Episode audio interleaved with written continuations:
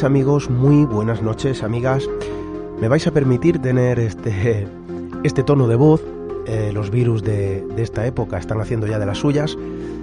Pero esto no impide que volvamos a estar con vosotros, no impide que de nuevo el estudio de la radio vuelva a elevarse para contar historias, para establecer un puente de comunicación entre vosotros y nosotros, para conocer crónicas y desde luego también para conocer algo más sobre el ser humano quizá el vínculo que nos dirige directamente hacia el futuro.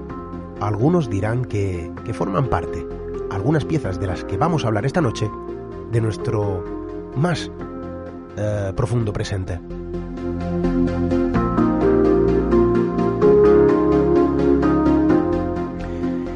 Y desde luego piezas que forman parte de nosotros, pues desde luego son, hay que decirlo, todos los mensajes que nos hacéis llegar cada semana, ya lo saben, nuestro correo electrónico radio arroba redes sociales como siempre, eh, pues tecleando Misterio Red en Instagram, Twitter, Facebook y por supuesto en ese formulario de contacto siempre disponible en misteriored.com.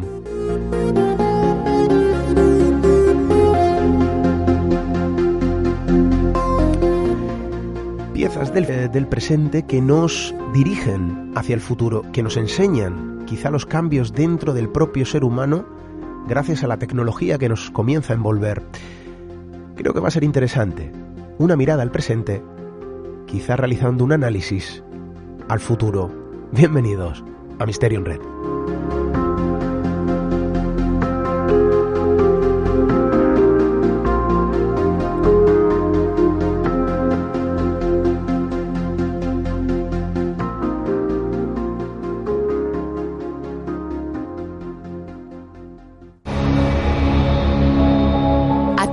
El umbral hacia lo desconocido. Aventúrate a descubrir que el misterio reside más cerca de lo que imaginas. Traspasamos la línea de lo imposible.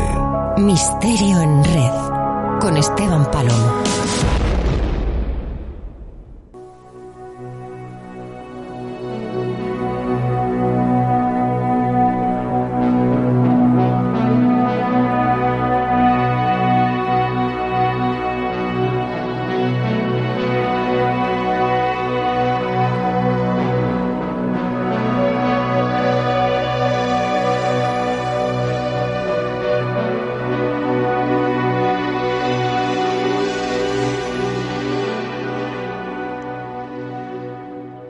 Ya saben que el ser humano está compuesto por una multitud de piezas, piezas que de algún modo nos conforman, hacen que seamos lo que somos como seres individuales, pero también lo logran conseguir a través de nuestra especie. No somos o no estamos construidos solos con un solo elemento, sino que a nuestro alrededor nos circundan innumerables cuestiones que precisamente hacen del humano el ser humano que es a día de hoy. Quizá precedido también por cuestiones eh, que de algún modo han servido como impulsor de evolución en el pasado, a día de hoy historia, revolución en el pasado y desde luego quizá estamos viviendo esa revolución en el presente que será eh, la, la idea cotidiana del futuro. ¿Por qué estoy diciendo esto? Claro, el ser humano quizá como ser espiritual antaño lo sigue siendo en la actualidad, ha ido alejándose de determinadas áreas, abrazando lo que la evolución, el conocimiento, lo tecnológico, pues también se ha ido construyendo a nuestro alrededor. Y de algún modo el mundo espiritual para muchos ha quedado relegado a, a unos pocos o a una minoría, o quizá a, al olvido en un futuro, quién sabe. Pero para muchos, el mundo de lo tecnológico, y el mundo espiritual tiene un vínculo que se está forjando, quizá de una forma inquebrantable, para que en un futuro se abran cuestiones nuevas, pendientes quizá de ser comprendidas en su totalidad en la actualidad. Lo cierto es que la tecnología y ese mundo espiritual que también compone al hombre, están fraguando su propio, vamos a decir así, elemento para construir al ser humano en su continua evolución. Queremos hablar precisamente de todo eso. Queremos hablar de Internet, quizá algo como tecnología arcaica y arqueológica, lo que estamos acostumbrados a día de hoy, es un elemento que convive con nosotros. Queremos hablar de otros términos quizá más extraños para muchos o desconocidos, conocidos también para muchos como el metaverso. Y queremos hablar de otras cuestiones, más espirituales. Tecnología, divinidad, espiritualidad. ¿Pueden convivir juntos? Bueno, quizá en el ser humano sí lo hagan.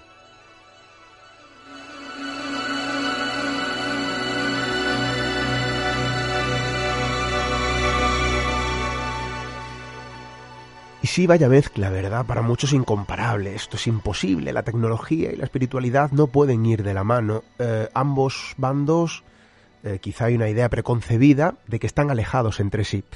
Lo cierto es que esta idea, para quien la tenga, puede ser un error en primera instancia. Vamos a adentrarnos en lo que está sucediendo, en esa comparativa, vamos a poner ejemplos, vamos a mirar al pasado, pero también vamos a observar nuestro presente. Para ello hoy nos acompaña, pues yo creo que alguien que se, bueno, se presenta por sí solo, no necesita presentación, ustedes ya lo conocen, em, habitual en otros programas de radio, en cadenas amigas, en Onda Cero, Rosa de los Vientos, habitual en sus artículos en la revista Año Cero, una voz que nos gusta tener con nosotros en estos micrófonos. Nuestro amigo Juan José Sánchez Oro, buenas noches, bienvenido. Hola, muy buenas noches Esteban, ¿qué tal? Un placer estar contigo otra vez. Uh, tecnología, espiritualidad, vaya fusión, para muchos es un matrimonio insalvable y, y, estamos viendo que están estableciendo una serie de relaciones que para muchos son nuevas, pero también hay ejemplos ¿no? a lo largo de la historia. Tecnología, uh, espiritualidad, Juan José, ¿pueden ir de la mano? Eso sería la pregunta inicial.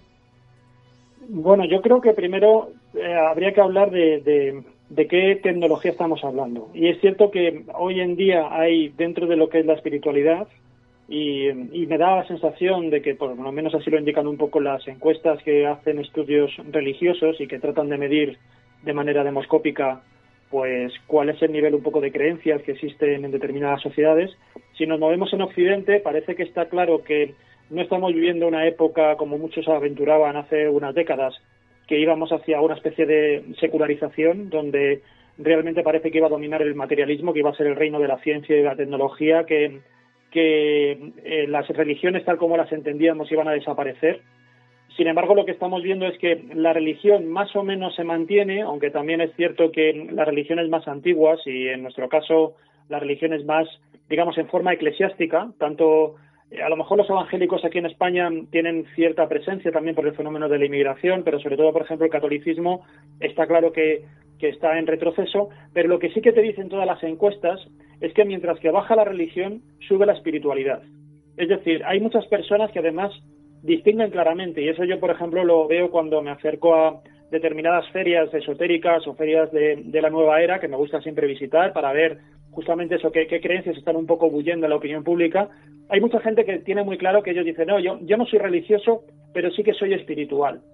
Eh, por religioso entienden lo que te digo, un poco las religiones más consolidadas, es decir, las eclesiásticas, las que imponen una especie de dogma, las que necesitan como un intermediario, que sería el sacerdote, que es el que se encarga de gestionar ese sentimiento religioso que tienen, y sin embargo la espiritualidad es algo un poco, tal como ellos lo perciben, como más libre, más individual, más autogestionado, y en ese sentido se identifican más con eso, ¿no? Y más también introspectivo, más hacia la búsqueda del yo interior, del encuentro con uno mismo, por eso se potencian tanto los retiros espirituales, se potencian tanto las técnicas de meditación, en fin, todo eso. Bueno, pues tanto en una cosa como en la otra siempre ha habido tecnología, porque tecnología es, por ejemplo, el usar la música para alcanzar un estado alterado de conciencia.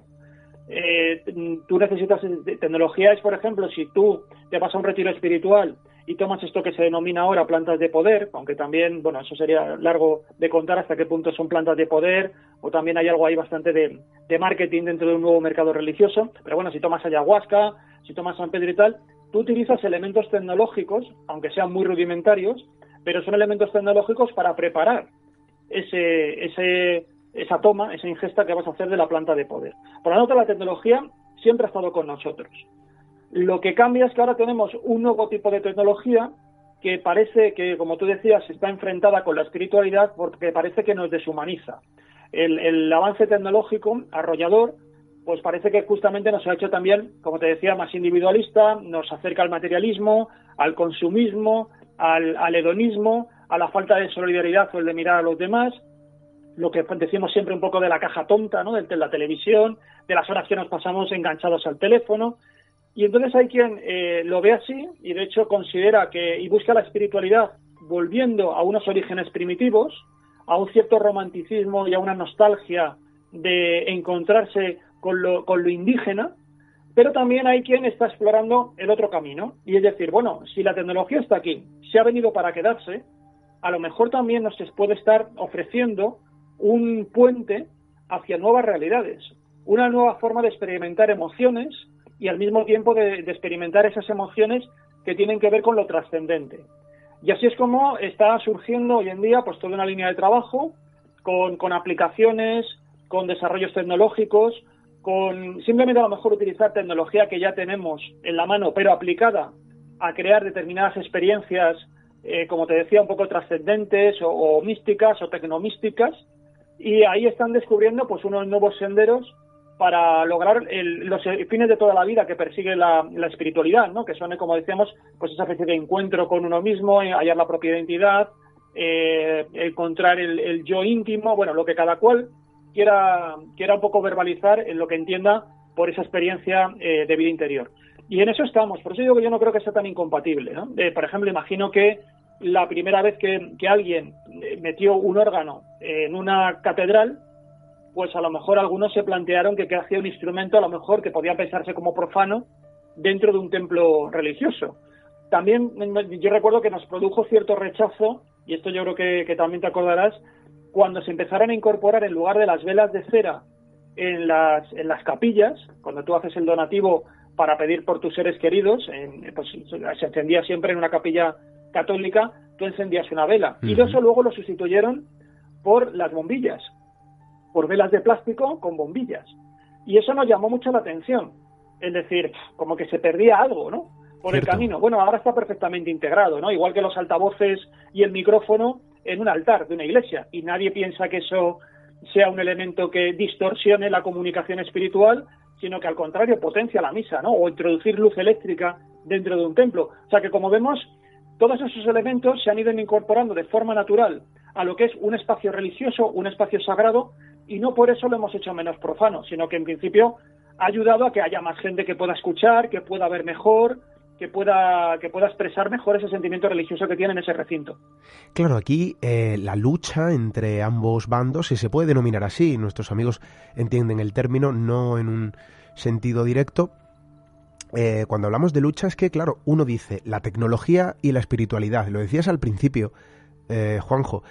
La tecnología que en ocasiones, y en su gran mayoría, ¿verdad?, invita a ese individualismo, el uso de determinadas aplicaciones bueno, eleva em, el ego personal em, donde uno es el Dios en la pantalla y donde uno se muestra, ¿no? Tal que así, claro, esto rompe con ese sentido literal del espiritualismo. Pero claro, ojo, em, la tecnología, como bien dices, a lo largo de la historia también se ha ido implementando en lugares o en territorios, por llamarlo de algún modo, eh, que pertenecían a, a, otros terrenos, ¿no? Más alejados en este sentido y a día de hoy, como bien dices, se conjuga de forma en la que ya nadie cuestiona, ¿no? ¿Qué hace un órgano en una iglesia? Una pantalla, microfonía, altavoces, que en algunas ocasiones eh, ya los quisiera yo para mí, ¿eh, Juanjo? Los altavoces que he visto yo en alguna iglesia. Y... Bueno, y cámaras, y cámaras a lo mejor incluso de vídeo en un momento dado. Si, si la misa tal, pues puedes tener un monitor de televisión, si quieres hacer conexiones. En la época, por ejemplo, del COVID, se han hecho misas a través de ceremonias. Bueno, por ejemplo, el ver la misa a través de la televisión. Bueno, pues eh, a, lo mejor algunos pueden pensar que eso es algo cómodo, pero es algo que, mm, que los creyentes consideran que es una manera de, si no te puedes desplazar, si no puedes ir al Vaticano a ver la misa del Papa en determinados momentos del año que sean muy solemnes, las puedes ver desde tu casa. Eso se ha, se ha visto como algo ya absolutamente normal. No consideran que sea una profanación ni una traición. Entonces, por eso digo que lo que pasa es que hemos considerado que hay cosas que son naturales y ahora también, como vivimos un boom tecnológico de, nuevos aparatos, pues es posible que también hasta que los, eh, eh, digamos, como los metabolicemos, pues a lo mejor todavía nos cuesta un poquito digerirlos. Y estamos a lo mejor en esa fase, pero dentro de unos años, pues eh, ponernos una gafas de realidad virtual, por ejemplo, y, meternos en un tipo de experiencia de, un metaverso, pues a lo mejor ahí encontramos una experiencia y eso es perfectamente normal. Y ahora, sin embargo, pensamos que a lo mejor puede ser algo artificial, como que estamos utilizando un atajo, eh, no sé, como que no nos estamos esforzando lo suficiente. Bueno, todo eso luego también son opciones eh, personales y además que no creo que tampoco anulen las opciones personales. Es decir, eh, uno puede ir a un lugar sagrado, mm, digamos, casi colocarte, imagínate, puedes ir a un santuario y puedes ir con, el coche, pararte y estar allí y, disfrutar una experiencia extraordinaria, o puedes ir a ese santuario haciendo una peregrinación. Las dos cosas son compatibles. Van a ser dos formas de experimentar el lugar sagrado, uno de una manera y otra de otra, y a lo mejor ahí es lo que hay muchas veces son determinadas discusiones que a mí me parecen un poco bizantinas de qué es lo más auténtico, si el que ha ido en coche y luego ha estado allí en el recinto sagrado y disfrutando, pues haciendo meditación o algún tipo de ejercicio espiritual, o aquel otro que desde casi la puerta de su casa decidió echarse a caminar y vivir la experiencia. Bueno, pues eran intensidades distintas. Lo importante es un poco el, cómo lo vive personalmente cada cual, ¿no? El bagaje que luego le queda, la huella que le queda dentro de la experiencia vital de cada cual. Más que yo creo que competir en un tema de, en un tema de sentimientos. Pues yo digo que yo no creo que una cosa anula a la otra. Simplemente tendremos más abanico de posibilidades para poder eh, tener experiencias eh, espirituales de diferente tipo, ¿no? Y algunas además bastante bastante intensas, ¿eh? como, como luego podemos comentar.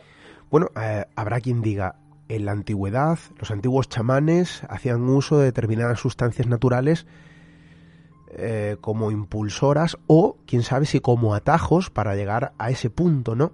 Trascendente la tecnología puede ser un puente entre la trascendencia eh, del propio ser humano, de los pensamientos más espirituales. Eh, bueno, hay especialistas que ya hablan de términos, tecnochamanismo sería uno de ellos, ¿no? Eh, que podría atender a esa suerte de mezcolanza, ¿no es así, Juanjo? Exacto, sí, el, tema está en que hay un poco la, duda que comentábamos y como tú bien señalas, tenemos tecnología eh, muy avanzada y cuando hablamos de tecnología, por ejemplo, simplemente un móvil. Yo, por ejemplo, tengo una, una aplicación que te puedes descargar eh, gratuitamente, te ofrece una serie de posibilidades y luego si pagas, pues tienes posibilidades añadidas, como suele ocurrir. Esta es una aplicación muy sencilla que lo que hace es que tú te pones los cascos, te pones la pantalla en horizontal eh, cerca de los, de los ojos y lo que hace es que va emitiendo una serie de, de pulsos de luz acompañado de una determinada eh, música una determinada sintonía, ¿no? Entonces, se va generando una atmósfera, tú estás con los ojos cerrados, se va señalando, eh, además lo, colocas eh, más que por el lado de la pantalla, por el lado de la linterna, y entonces ahí, dependiendo del móvil que tú tengas, pues te va lanzando una serie de impulsos.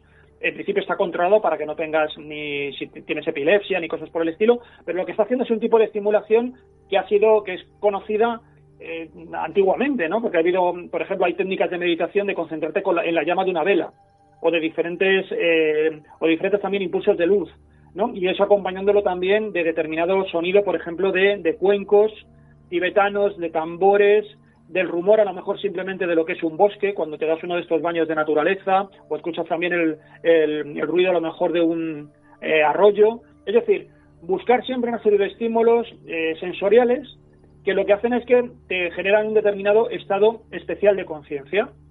Bueno, pues todo esto que antes tenías que irte a un determinado sitio a hacerlo, pues ahora a lo mejor con un teléfono móvil puedes obtener determinados estados. ¿Esto eh, es un atajo o, no? Bueno, pues, pues depende, seguramente como tú decías, el tomarse una determinada droga en el, en el pasado o en el presente, para muchos y así lo, lo he hablado yo con, personas que están muy metidas en el tema espiritual, pues para muchos es un atajo, porque dicen, ya, es que claro, ellos se toman ayahuasca o se toman eso San Pedro o lo que sea y ya directamente, pum, entran en un estado de trance y así no se tienen que conseguir las cosas, porque el trance, la transformación, no tiene que hacerse a través de esta manera que ellos lo ven como algo artificial, sino que tiene que ser algo más trabajado, como decimos, pues hacer peregrinación, hacer meditación, el llevar una determinada dieta, etcétera. No coger, irte un fin de semana, eh, tomarte esta sustancia y empezar a tener determinadas cosas que por la otra vía se tardan mucho más en, tener, ¿no? En disfrutar. Pues bueno, yo lo veo como opciones, ¿no? Realmente yo no creo que haya aquí una, como no hay una legislación vigente, ni hay una manera de, llegar a un determinado punto en el, en el tema de lo espiritual, al, fin y al cabo luego es, como te decía antes, un poco el bagaje que haga cada cual, o la interpretación que haga cada cual, o las cuentas que eche sobre sí mismo cada cual de lo que está haciendo, de si le vale, si no le vale y a dónde quiere llegar. No hay un camino establecido, porque en principio en la espiritualidad no hay dogmas, y entonces hay que moverse por otros parámetros. Y uno de esos parámetros es este de la, de la tecnología. Entonces sí, hay una corriente eh, que es esta de tecnochamanismo que lo que hace es experimentar incorporando recursos tecnológicos como los que te he dicho. Están surgiendo programas, están surgiendo apps que lo que hacen es eh, inducir estados alterados de conciencia y que además a veces están incluso ya trabajando pues determinados grupos, eh, yo sé, conozco por ejemplo temas también de budistas que trabajan con esas tecnologías incorporándolo, ¿no?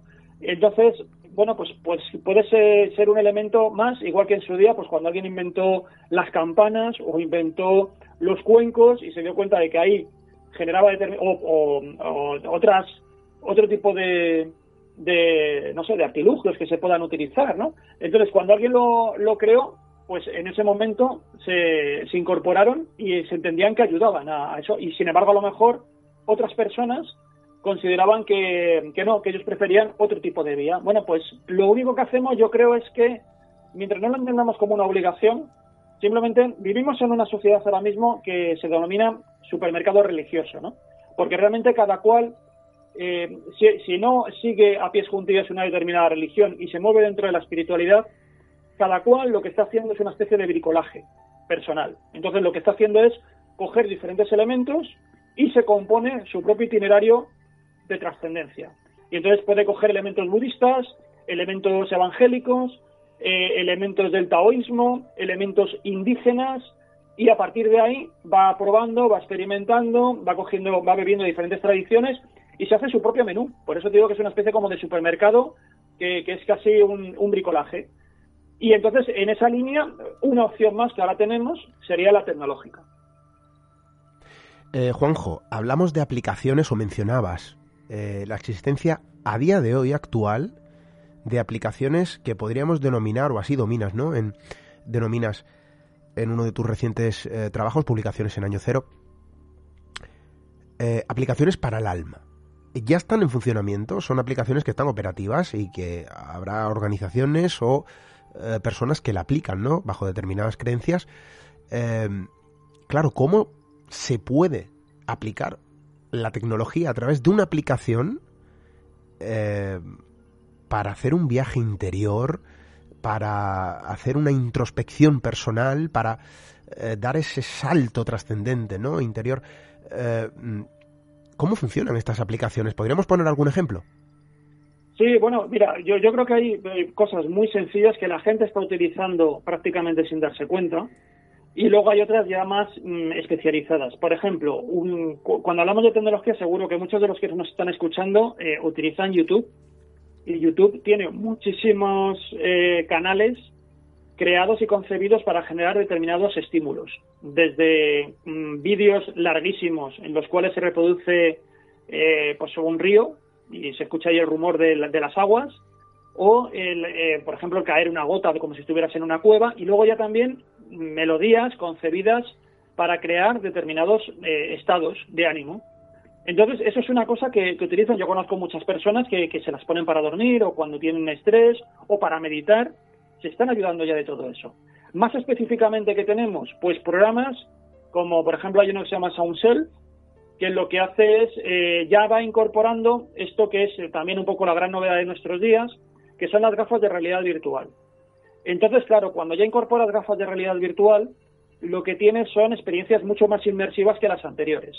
En la que yo te he comentado, por ejemplo, de esos impactos, esos fogonazos de luz que, van un poco contra tus párpados con el teléfono, pues ya claro, no es lo mismo eso que tú directamente te metas en una eh, realidad virtual donde directamente te pueden recrear cualquier tipo de escenario, desde que estés en un santuario budista, un santuario sintoísta, un santuario zen, y que tú puedas asistir a una de esas ceremonias, o lo que te digo, directamente una, una misa, a eh, simplemente eh, algo mucho más psicodélico, donde se estén recreando determinadas formas por ejemplo, estas que te comento, SoundSelf y aplicaciones de este tipo, lo que hacen son eh, trabajar con sonido por un lado, o sea, tú te vas colocando los cascos, luego tienes las gafas de realidad virtual y lo que van haciendo es proyectando determinadas imágenes que son en plan eh, películas como las películas psicodélicas, ¿no? Es decir, son imágenes abstractas como si fuera un caleidoscopio, pero eso sí, los ingenieros que han diseñado esta aplicación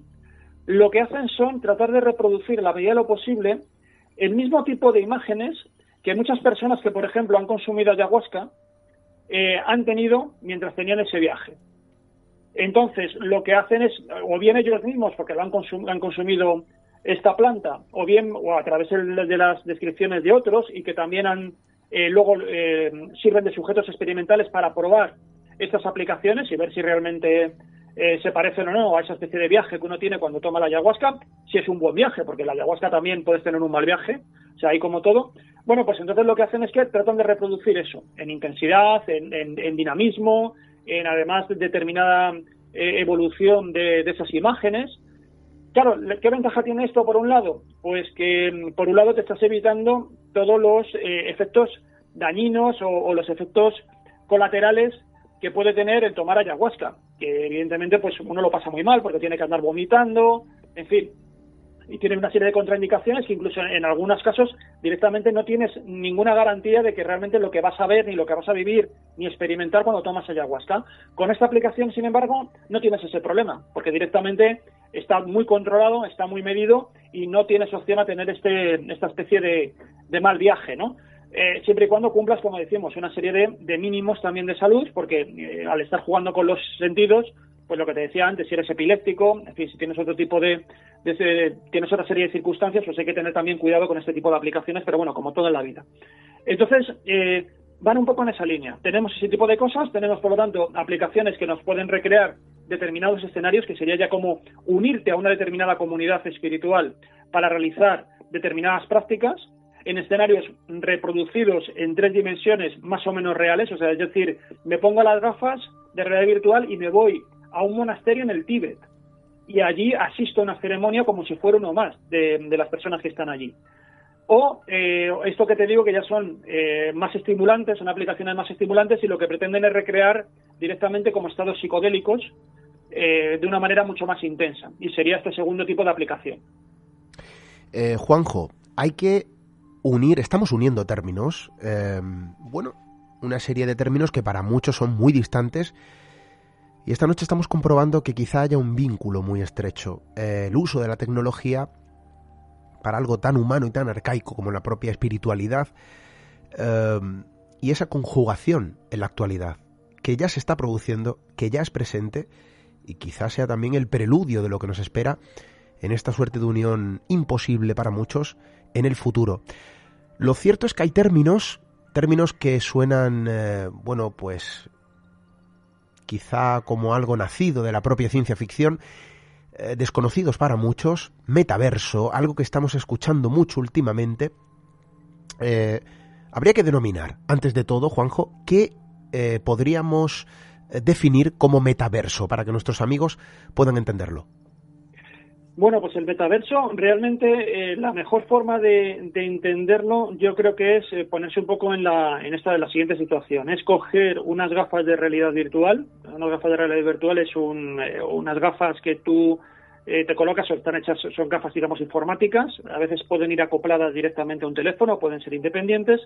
Tú te pones esas gafas y automáticamente es como que ingresas en un entorno de realidad virtual donde tú no es que seas una figura como si fueras un dibujo de, ordenador, una, un personaje de, de, un, de un videojuego, sino que tú directamente todo lo que ves a tu alrededor es un entorno digital en, en, tres dimensiones y tú, en la medida en que tú vas caminando en la realidad con tus pasos, te vas moviendo por ese entorno digital.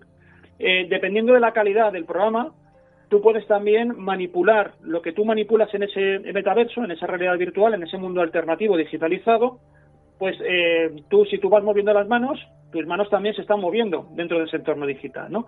Entonces es una experiencia, como decía antes, de lo más inmersiva que hay y, realmente yo, por ejemplo, sí que eh, me he puesto una de estas gafas, porque ahora están, abundan mucho, pues por ejemplo para juegos y tal, pero yo me la, estuve probando un programa que era muy sencillo, era una ciudad, era pasear por una ciudad, una ciudad eh, no muy grande, pero sí que tenía sus rascacielos, y tú podías caminar, es decir, yo me iba moviendo por el salón, en este caso era un, un espacio grande, un salón muy grande, yo iba caminando por el salón, pero claro, yo no veía que estaba en el salón, yo lo que estaba era que estaba viendo, viviendo en un espacio digital, iba caminando entre edificios digitales, iba moviéndome con mi menos y tal. Si yo pulsaba dentro de ese entorno del metaverso, pulsaba un botón, la puerta digital se abría y yo tenía que dar un paso físico real en la, en la habitación para poder introducirme, por ejemplo, en un ascensor. Ese ascensor me llevaba hasta una determinada planta, yo salía de ahí y, recuerdo que una de las experiencias para mí que más me, alucinó de este programa era que en una determinada planta podía estar por tener como una especie de, de cohetes en la espalda que me permitían salir volando. Entonces empezaba a volar por el espacio virtual, podía ir acelerando directamente con mis manos, yo iba pulsando un, un botón, tenía eh, una, una especie de mando en una de mis manos, y yo iba volando directamente, claro, yo no, yo no me estaba moviendo, no estaba volando en el salón, pero sí que dentro del programa estaba volando y sí que tenía la sensación de vértigo. O sea, la sensación de vértigo, la sensación de, de, aceleración la tenía hasta el punto de que cuando frené, me tuvieron que sujetar fuera del metaverso, porque si no me hubiera caído de la frenada. Porque yo, mi cuerpo, mi cuerpo había incorporado la inercia, ¿no? Entonces es, una, es una sensación muy brutal. O sea, es eh, la sensación de que, de que además, como era una ciudad, tú podías ir volando entre los edificios como si fuera Superman. Podías ir volando por los edificios. Algunos edificios tenían como, como unos huecos y te podías introducir por esos. Y ya te digo, es una de las experiencias absolutamente. Eso, de hecho, el problema quizás es que todavía, el, por lo menos en este programa, la calidad de los gráficos no era muy buena eh, digamos que estaba todavía en una era que no era 4K ni nada por el estilo, pero, pero la sensación de movimiento, lo único que me faltaba para que fuera realista del todo, francamente, era que me hubieran colocado un ventilador delante y ya hubiera tenido un poco la sensación del viento. Tremendo, Juanjo, pero eh, eh, estás contándolo. yo tengo una sonrisa dibujada porque me estoy poniendo en situación.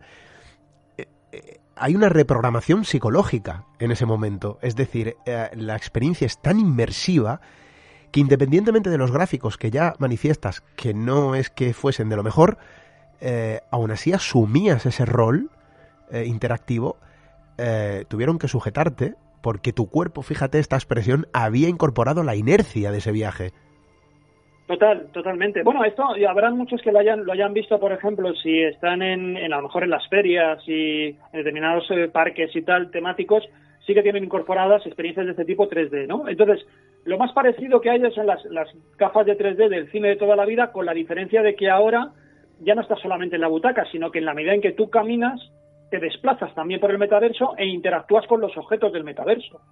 Entonces, eso que es una experiencia, en el caso que yo hice, como muy cotidiana, y de hecho la idea un poco que quieren ahora vendernos con todo esto del metaverso, es que tú puedas acceder justamente a ese tipo de ciudades y puedas hacer como compra online caminando y metiéndote por, por determinadas eh, tiendas donde tengas ahí tus muestrarios y puedas ver determinados objetos o, por ejemplo, puedas asistir a conferencias directamente o a cursos o a charlas o a películas también moviéndote por determinados espacios donde tú entres a determinadas salas y camines por ese entorno virtual eh, que es un ciberespacio y, estás sin embargo en el salón de tu casa, estás caminando por el salón de tu casa, pero no, estás caminando por ahí. Yo me imaginaba que, por ejemplo, eh, que este mismo escenario ya, me comentaron con quienes lo estuvieron, con quienes lo estuve probando que estaban haciéndolo y querían hacerlo en 4K y en, versiones de altísima definición, querían hacerlo, por ejemplo, con, con, las, con las tres pirámides de, de Giza. Y de tal manera que eh, la persona pudiera ir allí, a Egipto, y con, este mismo sistema de las gafas y de la propulsión, poder sobrevolar sobre las pirámides o eh, subirse a las pirámides, ¿sabes? Descender, aterrizar en la cúspide de la Gran Pirámide y caminar también por, por ahí, ¿no? Entonces, la sensación es brutal. Yo te digo que es, que es brutal y si lo logran, realmente va a ser una experiencia muy, muy intensa, muy intensa. Si a eso, como te digo, eh, lo cambiamos por algo que sería, ya decimos, algo que ya no es comprar, que ya no es consumir determinado entretenimiento, que ya no es hacer turismo por estos tipos de multiversos digitales y ver, pues, grandes monumentos de, de la humanidad que a lo mejor pues no tenemos ocasión de, poderlos ver y con un realismo que casi casi te da la sensación de que, de que estás ahí, Bueno, también lo podemos hacer, como decimos, en el, en el caso de, comunidades espirituales. Y ya hay quien ha puesto en marcha justamente eso. El poder, hay un caso que es, a mí me parece muy interesante y que además la gente se puede también apuntar. Es un pastor eh, episcopaliano, que es el padre Soto. Este ha puesto en marcha lo que llama VR Church, que sería, pues eso, realidad virtual e iglesia, ¿no? Traducido. Y este lo que hace son misas en las cuales eh, las personas pueden asistir, asisten como, como con su avatar, es decir, con unas, con unas gafas en 3D, se unen, cada uno puede estar en un punto del planeta, van a sus misas y él además hace las misas de una manera muy particular, porque en la medida en que él va haciendo la, la homilía, si él, por ejemplo, está citando un texto, vamos a decir así, por ejemplo, de Moisés, y está hablando de cómo los judíos pues están saliendo de Egipto camino de la tierra prometida, él en ese momento como estás en un escenario digital, puedes cambiar todo el entorno y automáticamente trasladar a todos los feligreses, a todos los que están asistiendo a esa misa, justamente al desierto. Es decir, que de aquello de lo que está hablando puede ir cambiando toda la escenografía. Claro, la, experiencia del relato cambia, ¿no? Luego eh, comentan también que en este tipo de aplicación, pues por ejemplo, la, la gente lo que hace es que manifiesta también su satisfacción ante lo que está viendo pues también lanzando determinados, como los emojis de, del WhatsApp, pues tú puedes lanzar determinados emojis pues de aprobación, pues lanzando corazones o lanzando llamitas, como si fueran las llamas del Espíritu Santo, las lenguas de, de, luz. Eh, no sé, tienes diferentes formas de interactuar que ahora mismo te está ofreciendo el entorno digital que no podías hacer en el entorno, en la realidad normal, ¿no?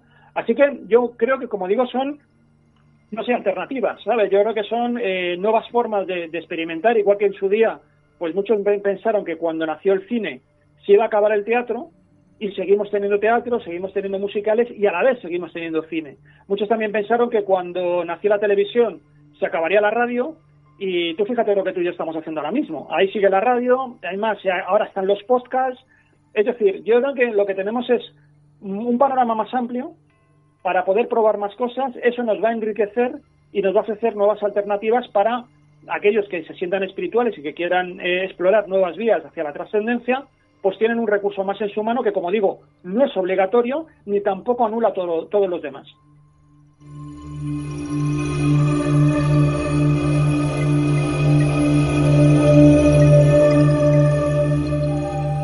Bueno, seremos testigos de esas divinidades en los metaversos lo cierto es que eh, han ocurrido cosas, y a lo largo de la historia lo hemos visto, ejemplos perfectos, ¿no? Y lo mencionabas en tu reciente publicación. Eh, hemos visto cómo en pseudo-metaversos, si se pueden denominar de este modo, eh, Juanjo, habrá quien recuerde, ¿no? El juego Second Life. Em, había usuarios que construían iglesias, que construían ¿no? lugares de templo.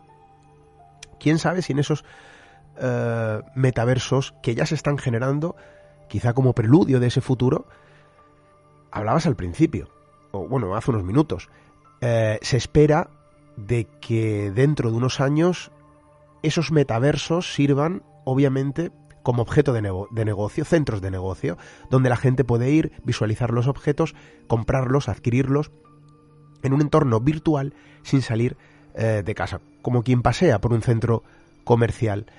Eh, esto mismo volcado al mundo espiritual, pues evidentemente también tiene su público y, quién sabe si habrá negocio también, porque esto ya luego habría que verlo, ¿no? Pero eh, hemos visto ejemplos, y lo mencionabas en tu artículo, eh, con ese juego Second Life, donde la gente de algún modo realizaba auténticas congregaciones, ¿no? Entonces, sí.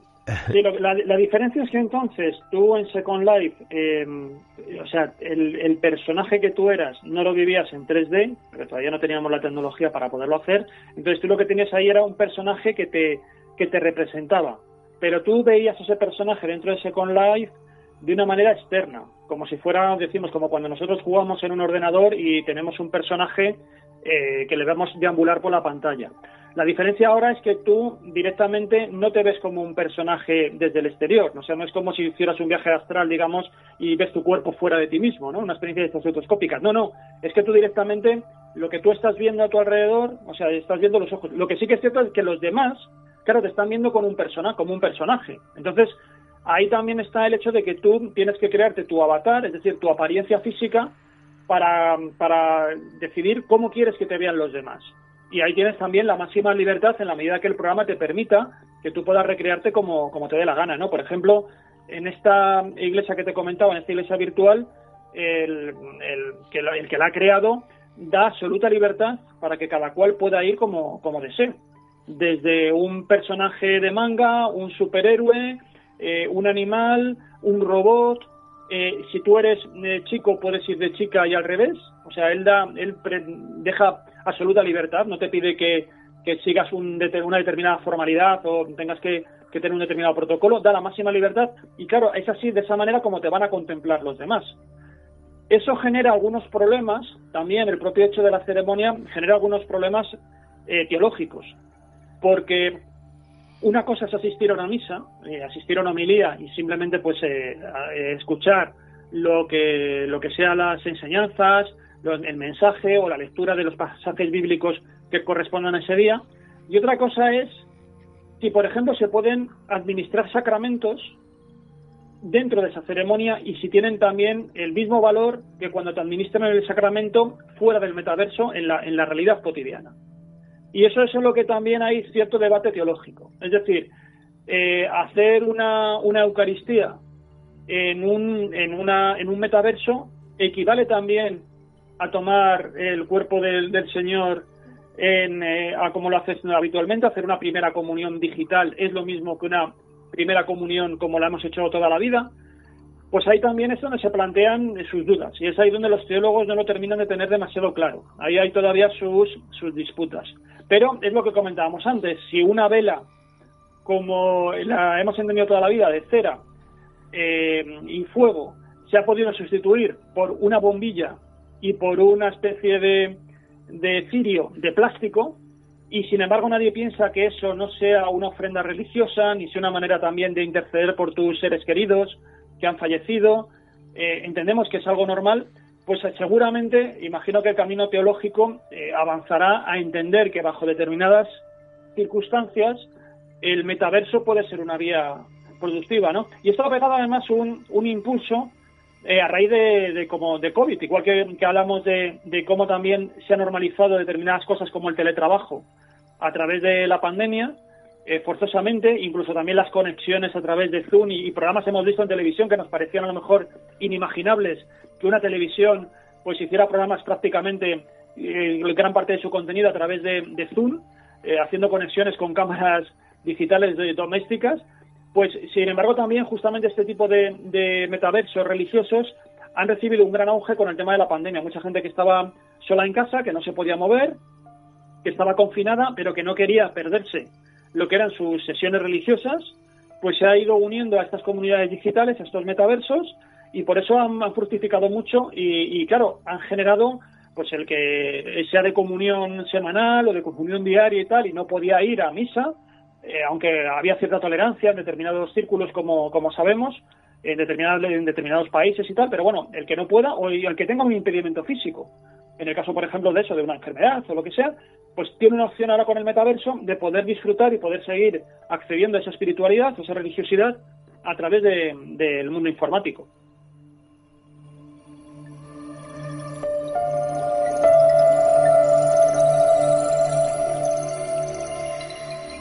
Espiritualidad, tecnología, bueno, es un universo informático que menciona nuestro buen amigo Juan José Sánchez Oro. Eh, bueno, yo decía, ¿no? Hace algunas semanas a alguien que pertenece a mi entorno más, más personal, eh, para mí era un auténtico descubrimiento. Eh, bueno, concretamente esta persona, que digo, ¿no? Que pertenece a mi entorno personal, tiene una letra muy bonita, Juanjo, pero desde luego es bajo mi punto de vista para mí, de letra de médico, ¿no? Es eh, ininteligible. Y, venía con un, nuevo aparato eh, que había adquirido para iniciar los estudios eh, de esta, de esta temporada. Y me decía, mira, me reconoce la letra. Y empezaba a escribir con ese lápiz en la pantalla y automáticamente se iba transcribiendo, ¿no? Una letra que al ojo humano, os puedo asegurar, y esto no suena muy bien decirlo, ¿no? Que a pesar de ser bonita, es eh, ininteligible. Claro, estamos viendo cómo la propia tecnología se transforma en esta situación y quizá lo digo en tono jocoso, ¿no? En, en algo así como una deidad capaz de obrar milagros, ¿no? Que el, que el ojo humano, el ser humano, quizá con su conocimiento no, no puede. Y lejos de cualquier broma en este sentido, eh, podríamos decir que la propia tecnología va a transformarse o va a dar cabida, ¿no? Eh, no sé si llamarlo así como nuevas deidades, la divinidad digital, eh, y si en el futuro una inteligencia artificial lograse transformarse en algo así como un dios. Oye, yo no sé si esto puede ser o no posible eh, dentro de esos metaversos o incluso en nuevas creencias desarrolladas en el futuro, quién sabe, ¿no? Eh, lo cierto, Juanjo, es que la posibilidad está ahí, ¿no? La propia inteligencia artificial quizá tenga esa capacidad en algún momento. Yo creo que sí, yo creo que sí porque es inevitable y, y además tenemos ejemplos de, ese tipo. A ver, eh, tenemos mucha tecnología que se ha aplicado a, la creación, por ejemplo, de oráculos. Eh, hay tecnología muy sencilla. Por ejemplo, cuando nosotros usamos las cartas del tarot y hacemos una interpretación de las cartas del tarot, lo que estamos utilizando es un elemento técnico tecnológico como son eh, plantillas de, de, o tarjetas de celulosa que están decoradas de una determinada manera, a las cuales eh, nosotros lo que, lo que hacemos es darles un determinado significado y luego ya en función de la creencia de cada cual pensar qué, qué es lo que ha movido esas, esas cartas. Es nuestro poder, es el universo, estamos invocando algún tipo de fuerza oculta que es lo que hace que podamos trabajar con el, con el destino, averiguar el destino. Cuando, por ejemplo, usamos el péndulo, usamos la Ouija, eh, estamos utilizando también tecnología, que es muy sencilla, porque nosotros también somos instrumento que está haciendo manejar esa tecnología, pero estamos tratando de ver que, también nos dé algún tipo de, mensaje ¿no? oracular. Entonces, hay cosas muy, muy simples que ya directamente nosotros les atribuimos eh, significados trascendentes. Sí, eh, entonces, eh, eso, eso está ahí. La capacidad del ser humano para, para tratar de leer significados en cosas es algo que nos viene de serie. Entonces, si a eso le sumamos que la tecnología por sí misma puede, o determinada tecnología por sí misma puede generar más información, pues entonces, claro, estamos juntando ahí la, cerilla con la gasolina, ¿no? Te pongo un ejemplo. Ahora mismo eh, ya se, se, está, bueno, se anunció que se iba a sacar que Alexa, iba a haber una versión de Alexa en la cual si tú grababas, por ejemplo, la voz, unos minutos de voz de una determinada persona, luego eh, Alexa era capaz de hacer, utilizar esa voz permanentemente, por ejemplo, pues para leer cuentos o para hablar, ¿no? Entonces, ellos, por ejemplo, los de los técnicos de, los ejecutivos de Alexa, en una exhibición que hicieron, pusieron un vídeo de un niño que decía, decía, Alexa, eh, léeme un cuento. Y entonces eh, Alexa estaba programada con la voz de la abuela de ese niño. Entonces el cuento que iba a relatar Alexa ya estaba siendo contado por la abuela. La abuela podía haber fallecido perfectamente y sin embargo seguía su voz contando cuentos o seguía interactuando con su nieto a través de Alexa. Eh, de este tipo de cosas tenemos ya un montón. Hay un montón de bots, hay un montón de, de algoritmos y bueno, de inteligencia artificial también, que lo que hace es tratar de recrear perfiles psicológicos de personas que han desaparecido para que tú puedas seguir interactuando con ellos. Es una forma como de, eternidad digital y de dar la sensación al que está vivo de que todavía está interactuando con aquella persona que falleció. Esto tiene muchos debates psicológicos, hasta qué punto realmente es bueno para gestionar el duelo o no, pero yo voy a ir un poco más allá. En un momento dado puede haber una persona que piense cuando se pone cuando está interactuando con ese con esa aplicación que piense que realmente la persona que está ahí ya no es un programa, no es un programa que está recreando al ser querido, la voz del ser querido, la personalidad del ser querido que ha desaparecido, sino que en un momento dado puede pensar que realmente el ser querido está apareciendo ahí. Porque puede decir, uy, me ha contestado Alexa algo que es imposible que Alexa supiera. Esto solamente puede ser fulanito, que se ha metido de alguna manera en, el, en, Alexa.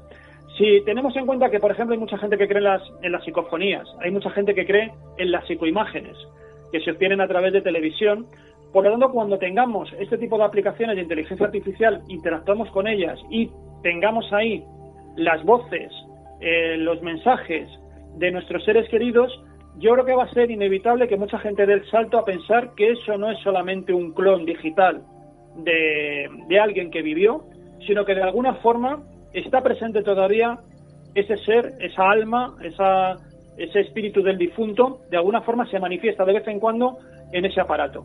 Eso sería una vía de, de como te digo, un poco de, de, nuevos fenómenos de creencia que creo que nos vamos a encontrar con esta nueva tecnología.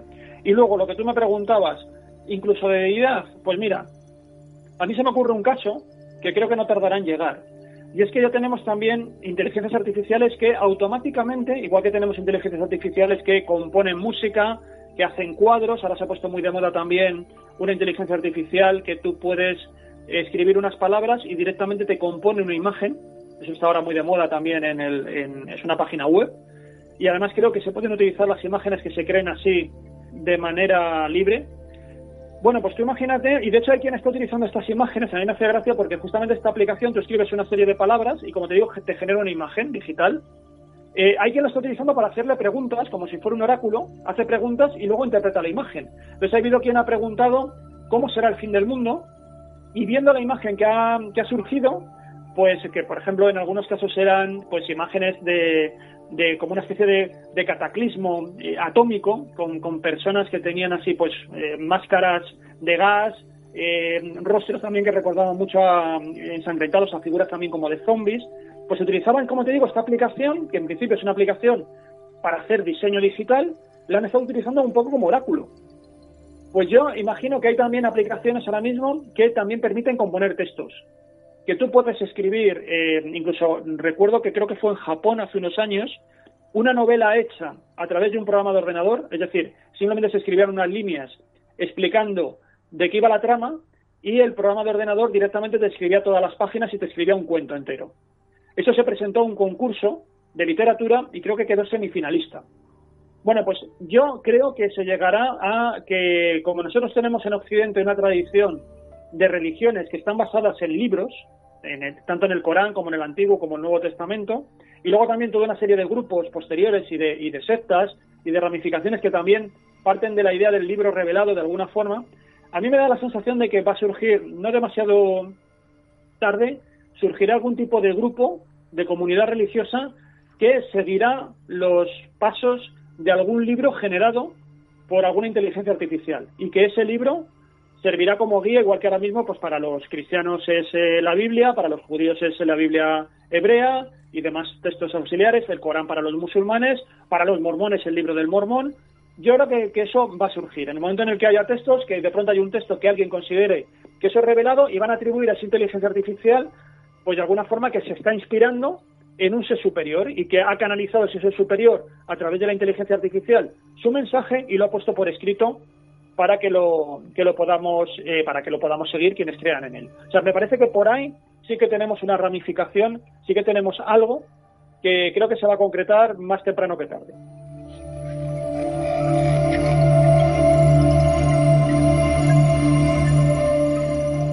Bueno, tremendo melón el que está abriendo nuestro buen amigo Juan José Sánchez Oro. Ojo porque hay pensamientos em, que surgen como una idea muy tonta y que luego quizás se transformen en una realidad incluso en proyectos, ¿no? Eh, ¿Y si los primeros eh, eh, viajeros al ciberespacio, bueno, más que al ciberespacio, mejor dicho, al espacio profundo, porque al ciberespacio es luego ya accedemos todos los días, al espacio profundo, quien traspase las fronteras de nuestro sistema solar, por primera vez sea una inteligencia artificial. Quizá esto también pueda ser un paso trascendente, Juanjo. Eh, quizá el viaje que el ser humano a día de hoy no logre hacer pueda ser encomiado ¿no? a una inteligencia artificial para llevar nuestro mensaje. Eh, dioses, viajeros, oye, esto es una auténtica, eh, bueno, frontera sin final donde cualquier posibilidad a través de la tecnología va a ser posible. Totalmente. Mira, por ejemplo, en, yo entrevisté hace tiempo a dos personas eh, de aquí de España y, son un poco pioneras en esto, aunque luego ya se han ido, ya hay bastantes más, que ellos se autodefinirán como cyborg. Eh, uno es Neil Harbison y otro era Moon Rivas. Estas son personas que han incorporado, han, se han eh, sometido a una serie de implantes de cirugía de determinados dispositivos tecnológicos. Neil Harbison tiene una cámara que, tiene implantada en la, en la nuca, y esa es una cámara que sale que realmente como una, una, un apéndice, recuerda un poco lo que eran los, los snorkel, ¿no? Bueno, pues con esa cámara él va captando una serie de... Es una cámara que puede ir cogiendo imágenes, eh, colores, lo que sea, y lo transforma en su eh, nuca, lo transforma en una señal sonora que luego él recibe en el, en, el oído. Es decir, él lo que hace es, y él lo, lo, decía gráficamente, que cuando él te recorre con esa cámara, te, te recorre la cara, va transformando todos los colores de tu cara y toda esa percepción que, tiene la cara la va transformando en sonidos. Entonces él decía literalmente, tu cara me suena, ¿no? Y entonces va haciendo ese tipo de composiciones. Y entonces eh, eh, lo han hecho, por ejemplo, eh, le han llevado, por ejemplo, a ferias gastronómicas para ver cómo suenan los platos. Porque él lo que hace es que va enfocando, con esa cámara, va enfocando el, el plato que tenga delante y eso se va transformando en notas musicales que él percibe. Y él luego él sabe si es un do un re porque tiene conocimientos musicales y compone una melodía. Y bueno, pues es una forma también de percibir la realidad transformando imágenes en sonidos que nuestros sentidos no nos dejan hacer. Pero voy, aquí a lo mejor todavía no vemos demasiada espiritualidad, pero voy al caso de Moon Rivas. Moon Rivas, que es como te digo un poco la compañera de, iniciativa, de, ella además es, coreógrafa, es bailarina, ella eh, tiene un implante muy particular, tiene un implante en el brazo que reproduce en vibración cualquier terremoto que ocurre en la Tierra, porque lo que tiene es un dispositivo implantado que se conecta a una, a una página, no sé si exactamente, pues a un servidor donde se están eh, recogiendo todos los seismos que se producen en el planeta, en cualquier lugar del planeta. Y esa, eh, una vez que, que ella, ese implante que tiene, lo, eh, eh, es decir, cuando el servidor recibe una señal de un seísmo, eso se traduce en su brazo en una vibración. Una vibración que es más o menos intensa en función también de la intensidad que tiene el terremoto que se, ha, que se ha recogido. De tal manera que, por ejemplo, yo cuando la entrevisté había habido un terremoto, creo que fue también por la zona de Nepal, esto fue ya hace unos años, un terremoto bastante intenso, y ella estaba en Nueva York. Entonces ella estaba dormida y sintió el terremoto en su propio cuerpo, el terremoto de Nepal. Entonces ella, claro, eh, ella, su espectáculo, porque claro, ellos dos, eh, tanto Neil Harrison como Moon Rivas, son personas que se dedican al, mundo artístico. Entonces ella, como te digo, es coreógrafa y es bailarina. Entonces ella dice, ella baila al compás de los seísmos que tiene la Tierra. Y su espectáculo es ese, es decir, eh, yo la he visto en, en, una actuación, tú, tienes, tú la ves a ella, ella baila sola, y tienes al lado una, una, pantalla que te está diciendo en qué lugar se está produciendo un seísmo y de qué intensidad es.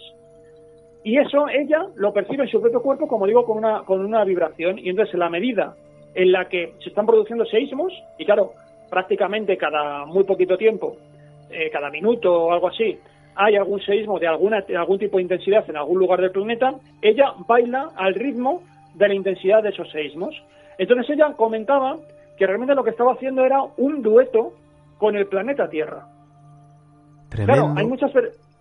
Tremendo, tremendo, Juanjo, tremendo. Hablamos de tecnología que quizá la tecnología nos suena a algo que cada vez se aleja más de lo humano, quizá el ser humano también se aleja de lo humano, eh, o quizá esa simbiosis que estamos contemplando de hace unos años para acá y quizá en determinados campos, como bien hablabas, ¿no? Y terrenos la fusión de lo tecnológico y lo trascendental, lo espiritual, eh, se produjo hace mucho tiempo, con elementos evidentemente arcaicos en nuestro tiempo, pero que en su contexto, dentro del marco temporal eh, donde se establecía esas primeras fusiones, bueno, pues también hacía su propia, eh, bueno, pues su, su, propia intrusión en un territorio que no le pertenecía, ¿no? Ponías como ejemplo, pues los antiguos templos, las antiguas iglesias, que recibieron los primeros órganos o los primeros objetos tecnológicos que suplantaban lo tradicional. Aquí estamos viendo que el salto se acentúa, la tecnología se fusiona con lo humano, eso que nos suena cada vez más lejos, ¿no? de nosotros y que en ocasiones parece que evoluciona incluso más rápido que nuestra propia especie, estamos viendo cómo se conjuga, se fragua esa unión, eh, hay una reconciliación entre lo tecnológico y lo humano, o un acercamiento, cuando parece que cada vez todo está más lejos, y sin embargo eh, se establecen esos mundos a su alrededor que dotan de cierta magia, para quien lo quiera ver de este modo, ¿no? Algo que antiguamente solo se conseguía de manera tradicional. Y estamos viendo cómo también el ser humano evoluciona gracias a la tecnología de forma diferente, haciendo uso de implantes en este caso, que los hacen menos humanos. Yo no sé si llamarlo así, Juanjo. Lo cierto es que sí. yo, fíjate, en este caso, yo lo que veo es que una gran aspiración que tienen muchas personas, esto ya digo que luego cada la espiritualidad es muy personal y cada cual se marca su propio itinerario, ¿no? Por lo que comentamos antes un poco de este supermercado religioso en el que vivimos, de ese bricolaje, ¿no? Entonces, sin, sin decir que un camino sea mejor que otro, pero yo sí que entiendo que hay muchas personas, cuando yo he hablado con ellas, que lo que buscan es precisamente esa especie de disolución o de fusión con, con todo, ¿no? Con la, con la actualidad. Lo que echan de menos es un poco también esos vínculos con la naturaleza, con el planeta, con el cosmos, y a través de determinadas experiencias personales tratan de, lograr esa comunión. Bueno, lo que, lo que te comentaba, por ejemplo, de Moon Rivas va un poco en esa línea, porque ella decía que, claro, ella sentía cuando había un terremoto en Nepal, ella lo vivía en su propio cuerpo. Luego, parte del dolor y de la sensación y del miedo y, de la, y la conexión tan íntima que tenía con lo que estaba ocurriendo en un lugar remoto, eh, lo tenía gracias a la tecnología. Y, si no, no hubiera conectado con eso que estaba ocurriendo allí. Y luego tenía otro implante, que este lo estaba poniendo en marcha, no sé ahora cómo está, porque entonces me decía que tenía una serie de problemas, que era recoger los seísmos que se producen en la Luna. Es decir, en la Luna hay unos, eh, en las misiones espaciales que se mandaron en los años 70, se dejó un sismógrafo que al parecer sigue mandando señales de los terremotos que se producen allí en, la, en, el satélite. Y esa señal se recibe en la Tierra y luego también se sube a Internet. Entonces ella tenía también un implante que conectaba con la Luna. Por lo tanto, su cuerpo estaba conectado con el planeta Tierra, con los movimientos, con los latidos del planeta Tierra y también con la Luna. Es decir, parte de su ser está de alguna manera extendido, expandido a, miles de kilómetros en el espacio. Entonces esto es algo que es muy espiritual, que es muy trascendente, que es muy romper los límites biológicos que tiene el propio cuerpo para adquirir experiencias muy profundas que muchas veces también a través de estados alterados de conciencia se persiguen. Bueno, pues aquí lo tenemos gracias a la tecnología. Entonces esto nos abre una manera de, estar en el mundo muy distinta como estábamos antes, porque ya no solamente estar en el mundo, es estar en el sistema solar. ¿No? que es un poco lo que me comentabas tú antes de la experiencia del espacio, del espacio profundo. Ella, parte de su cuerpo, o una, una especie de apéndice de su cuerpo, está conectado con lo que ocurre en la Luna. De alguna forma, hay algo de, de, Moon Rivas, y de ahí también el nombre que ella tiene, de Moon Rivas en la Luna. Claro, esto, esto es espectacular, ¿no? Porque podemos, y es un poco lo que ellos aspiran, que a través de la tecnología podamos decidir la forma en la que queremos estar en el mundo de una manera ya no solamente de estar como en tercera persona, sino como te digo, de estar como experiencia, ¿no? Podemos decidir qué tipo de experiencia queremos hacer. Ellos me comentaban también qué bonito sería que en un momento dado poder de alguna forma eh, siempre, porque ellos son muy respetuosos con los animales, imagínate que un águila tuviera incorporado algún tipo de cámara y que esas imágenes de alguna forma las pudieran percibir también en su cerebro a través de un implante. Si eso tecnológicamente el día de mañana es posible pues de alguna forma ellos podrían disfrutar de la mirada de, esa águila eh, en su propio cuerpo y vivir la experiencia de ese animal y lo cual les pondría también en comunión con esos animales, ¿no? Esto ya es más utópico porque todavía queda mucho camino para hacer algo así y hay también unos componentes éticos de lo que hemos comentado, ¿no? Del tema de los, los animales, pero, pero fíjate cómo podemos expandirnos sensorialmente mucho más allá de nuestros propios límites fisiológicos. Bueno, esto es tremendo, desde luego. El abanico de posibilidades eh, es infinito. Podríamos decir, ¿no? Que luego, evidentemente, en determinados casos se pueden abrir eh, debates, no sé si jurídicos, pero desde luego sí morales, y desde luego también eh, abre una puerta a todo esto, a la, a la, a la. Bueno, a lanzar teorías sobre cómo puede ser el futuro que nos espera conociendo lo que conocemos en la actualidad y observando lo que ya está sucediendo. Desde luego las cábalas, eh, para quien las quiera hacer, vías de contacto, porque desde luego está también eh, pues esa posibilidad de compartirlo con nosotros, claro que sí, nuestro correo electrónico radio redes sociales tecleando Misterio Red en Instagram, Twitter, Facebook y por supuesto en el formulario de contacto siempre disponible en misteriored.com. El tiempo se nos acaba, eh, tenemos que volver a nuestra realidad, salir de este metaverso de la comunicación, eh, que es el estudio de radio. Juanjo, eh, valiente asunto, valiente historia, valiente tema. Yo creo que aquí las posibilidades infinitas, miraremos al futuro con la mirada curiosa, anhelando lo que nos espera y también de algún modo con cierta cautela, porque algunos dirán que no todo lo que brilla es oro y que, ojo, eh, pueden abrirse también asuntos espinosos en todo esto. Pero nosotros hoy queríamos realizar un programa de luz, creo que lo hemos conseguido, es lo que está sucediendo y teníamos que contarlo. Juan José Sánchez Oro, muchísimas gracias por acompañarnos. Pues muchísimas gracias a ti, un placer estar contigo.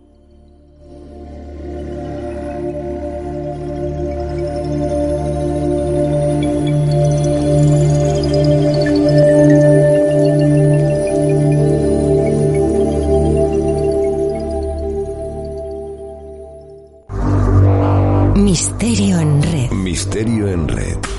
Con Esteban Palomo.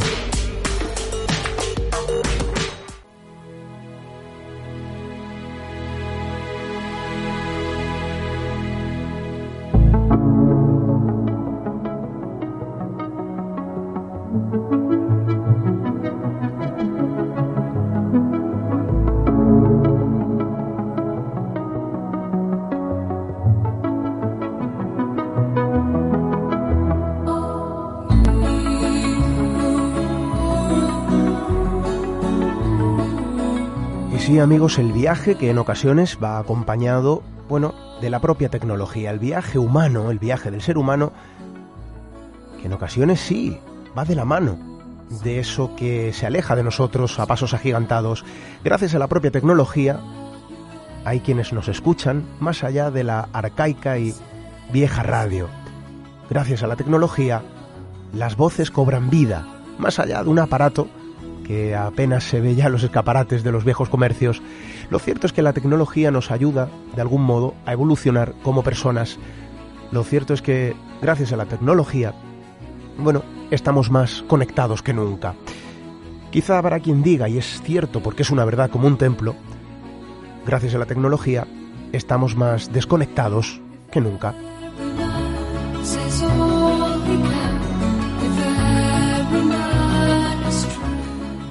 Pero a nosotros nos gusta observar lo positivo, lo bueno. Gracias por los datos, por los números que nos estáis dando eh, en Spotify, en iVoox, en todos los canales de distribución, en iTunes. Gracias a la tecnología, sois muchos los que nos acompañáis cada semana. Um, hay que decirlo, gracias a la tecnología, son muchas las historias las que nos hacéis llegar a través de nuestro eh, correo electrónico, a través de los canales de contacto. Y son muchas las historias que tenemos que contar, historias vuestras personales que comienzan a ver forma, a tomar eh, de algún modo el camino de la comunicación, porque hay quienes se ha puesto en contacto con nosotros y así lo ha requerido. Algunas historias están preparadas para ver la luz en esta novena temporada, han dado pie a determinadas investigaciones y tenemos que contarlo. Gracias a la tecnología, en ocasiones podemos poner rostro a las voces. Gracias a la tecnología y también a la vieja radio, porque hay que decirlo, volveremos la próxima semana con más cosas que contar. Hasta dentro de siete días, amigos.